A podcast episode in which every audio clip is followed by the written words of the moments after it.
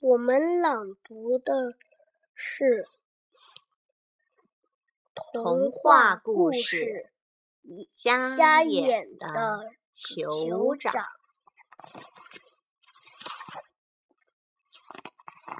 很久以前，历史悠久的巴格达，巴格达也是一个国家，是个商贾大亨云集的地方，就是很多人在那做生意，南来北往的商人都聚集于此。整个城市就是一个市场，每条街道都充满了商贩的叫卖声，沿街店铺林立，有很多店，世界各地的商品都可以在这里找到。小到薄荷牛奶糖，大到样式新颖的波斯地毯。那时候就有薄荷牛奶糖哎。在商业街上，人们肩踵摩肩，就是很多人，你的肩膀碰着另外一个人的肩膀，你的脚跟碰到另外一个人的脚尖，叫很多人，切着骆驼、猴子、大象，来来往往。商人们和顾客们讨价还价。你知道讨价还价的意思吗？就是我跟你说这本书我要卖二十块钱，你说便宜点吗？卖个十五块钱吗？我说不行，十八块。你说便宜点吗？十五块吗？我说不行，十六块。这就是讨价还价的声音此起彼伏，每个人都希望自己能赚到更多的钱。集市的一角，阿里主人公出来了，叫阿里。阿里正在东瞅瞅西看看，忽然一袋珠宝让他眼前一亮。阿布都，你这袋珠宝怎么卖？我拿十五箱花猫和你换怎么样？阿布都说：“好啊，成交。”看样子这场生意是阿布都吃亏了。珠宝怎么说也比猫咪贵呀。不过这么认为就是只知其一，不知其二了。原来这个城里全是老鼠，所以猫要比珠宝还值钱呢。果然，阿布都把这十五箱花猫转卖给别人，赚了好多钱呢。商业真是个奇特的行业，商品的价格有时高于或低于它本身的价值，就看商人能否抓住有利时机了。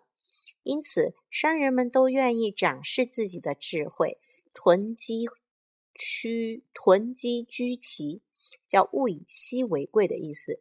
这样东西少了，那它就会贵；这样东西如果多了，就会便宜，以便赚到更多的钱。在巴格达的众多商人里，有个名叫基斯拉的人，他也带着钱币来到这座梦想之城。这天。基斯拉在商业街上偶遇一位朋友沙德，他请沙德到环境优雅的咖啡店喝咖啡。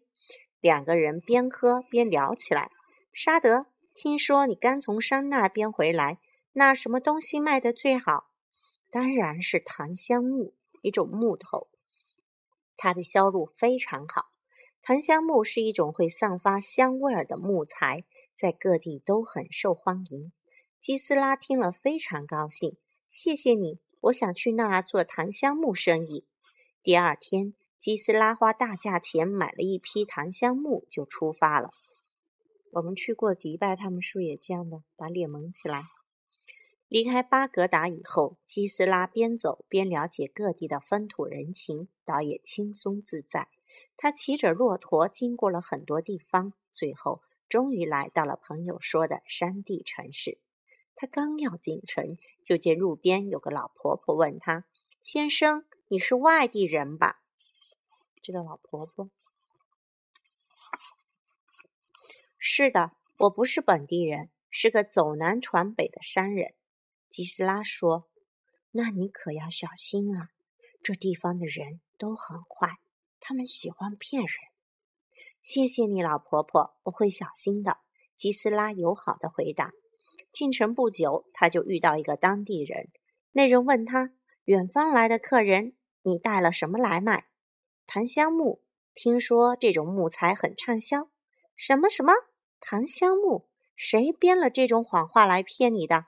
我们山里长满了檀香木，大家都拿檀香木当柴火烧了。”当地人绘声绘色的说着：“你觉得这个人是骗他的还是真的？”骗他。因为刚才老婆婆说这里的人很坏，对不对？嗯。基斯拉一听，心里凉了半截。不过他想等明天再看看，因此没有立刻离开。第二天，他从自己的帐篷里出来时，拦住一路过的一个仆人，向他打听这座城市的风土人情。可刚说没几句，基斯拉就发现这个仆人满嘴跑火车，一点儿也不靠谱，就是说这人说谎吹牛。这下他心里有数了，继续往前走。半路上，他又遇到了昨天和他讲话的当地人。令他大吃一惊的是，他正用檀香木烧汤呢。天哪，你怎么用上好的檀香木当柴火呢？当地人不紧不慢地说：“我不是告诉过你，我们这儿的檀香木多了，只好用来烧火。现在你信了吧？不过你远道而来，我也不能让你吃亏。这样吧，我买下你全部的檀香木，不过不支付现金。”而是用同等重量的其他东西和你换，你相信他吗？基斯拉无奈地说：“好吧，我的檀香木你统统拿去，明天我再告诉你我要什么东西。”在这儿，基斯拉第一次被骗了。嗯，所以要注意，对不对？那个老婆婆跟他说，叫这儿的人很坏，叫他担心，但结果他还是被骗了。他并没有明确自己会得到什么，就把自己的檀香木轻易给了别人。这笔生意他应该是赚不到大钱了，心里难免失望，所以继续在城城里转悠。不料恰在此时，一个独眼龙（什么叫独眼龙？就一只眼睛瞎了的）突然从斜刺里冲出来，一面紧紧抓住基斯拉的长袍，一面大叫。你这个混蛋，就算化成灰，我也认识你。是你，就是你夺走了我的眼睛！上帝呀，你睁开眼看看吧！今天我终于……什么什么？基斯拉当时就懵了。丈二和尚摸不着头脑。你说什么呀？我从来没见过你。可那独眼龙不依不饶地抓着他的长袍说：“我认识你，别想逃走！大家快帮我抓住他！”独眼龙的大吵大闹引起了大家的围观，人们议论纷纷。真的吗？真可怜！这个外地人看样子很有钱，很可能是仗势欺人，抢走了人家的一只眼睛呢。基斯拉被大家围在中间，百口难辩。独眼人见人们支持他，马上又说：“你这可恶的商人，除非在明天以前赔我一只眼睛，否则我要你赔钱。”你如果被人家这么污蔑，你会怎么样？这是基斯拉第二次受骗，他还不晓得要在这儿被骗多少次呢。这真是令人烦恼的一天。他没精打采的在街上走着，没成想鞋子又破了，只好来到街边的修鞋匠那儿。嘿，师傅，麻烦把我的鞋子补好，我帮你修好鞋。你给我什么好处呢？基斯拉想了想，实在想不出自己还有什么东西，只好说：“你会得到你满意的东西。”修鞋匠心里好得意呀，心想：“我一定要好好敲诈他一笔。”这是基斯拉的第三个错误，他又被骗了，他掉进了别人的陷阱。此时，基斯拉脑中乱得很。继续漫无目的的在街上闲逛，他又看到一群人在路边玩着什么游戏。走近一看，原来他们在玩一种移动木棒的赌博游戏。其实，这种游戏本身永远不会有赢家，最终结果都是会输的。只有不赌才能赢。不过，基斯拉哪知道这些门道呢？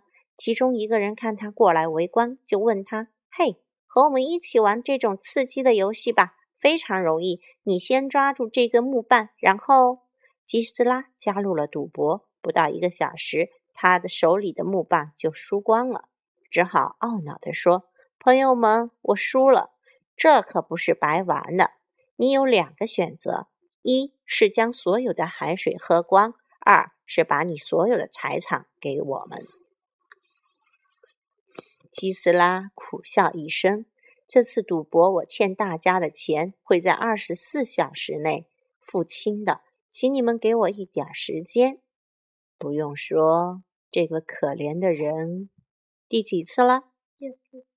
第四次，自己走进了陷阱。基斯拉边走边自言自语：“这次出门真是倒霉透了。”白白损失了檀香木，要付钱给瞎子，又欠了修鞋匠和赌徒的钱。哎，我可怎么办呢？如果是你，怎么办？早点离开那个城市吧。他垂头丧气地坐在石头上。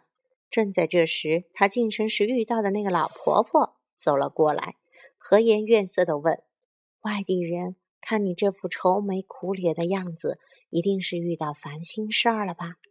哎，老婆婆都被你说中了。这个城市的人真是又奸诈又狡猾。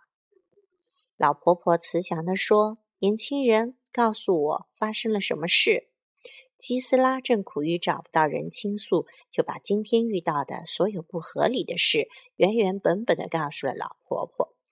但是我觉得还是基斯拉自己笨哎，你觉得呢？檀香木。你看那檀香木，那老板说不给他钱，给他同样的东西，你会那样就把檀香木给他吗？不能。还有第二个，那瞎眼的人说要去告他，他又没有证据喽，他让他赔钱他就赔吗？第三个修鞋的人那里，他说问他拿什么，他他要么就不修，要么自己就固定的什么东西跟他换喽，衣服脱掉也可以的呀。还有赌博，他自己可以不去赌的呀。他是女的，他是男的，就外面那件大衣呗，长袍呗。老婆婆说：“事到如今，我也帮不上什么忙了。不过还有一个办法，你到北边的城门下，那儿有个山洞，洞里住着一个瞎眼的酋长，出来了。”虽然他看不见，其实比明眼人看得更清楚呢。他是远近闻名的聪明人，很多人有问题都会去请教他的。不过你找到他后，先别急，先找个地方躲起来，因为你的债主一定也会去找他的。你悄悄的听就行。所以他去找解决方法了。基斯拉仿佛看到了一线光明，匆匆赶到那个山洞。瞎眼的酋长果然就住在这里。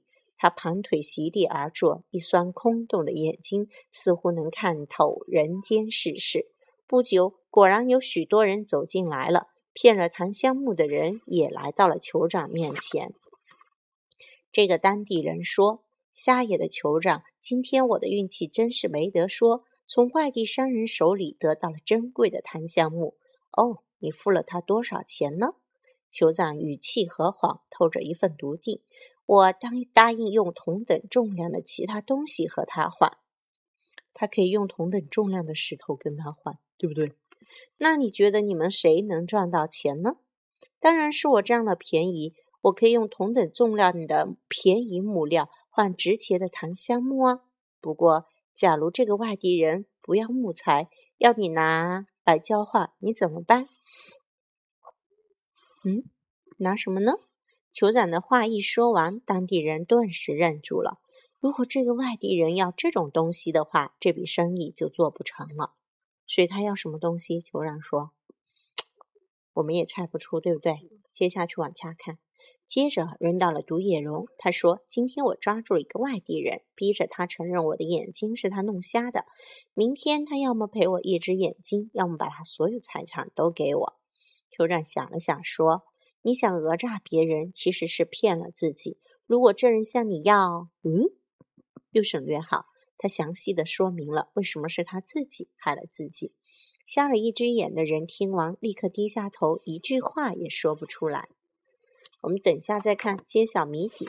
接着，那伙赌博的人从后面走过来，抢抢着说：‘您说多可笑！’”今天有个外地人被我们骗了，结果输了个精光。要是他明天不把财产给我们，就得将海里的水喝光。我们是不是很聪明？酋长的嘴角轻轻地动了动，说：“那个商人也可以这样回答你，我可以把海水都喝下去，不过嘟嘟嘟嘟，又是省略号。那你们怎么办呢？”这伙心术不正的人本来是想挑战酋长的智慧，可是听到了答案，刚才的笑容顿时僵在脸上。这时，那个修鞋匠也来了。酋长有个外地商人让我帮他修鞋，说明天要给我满意的价钱。我是不是要得到他所有的财产才能满意？他的财产，如果他说嘟嘟，你也会满意吧？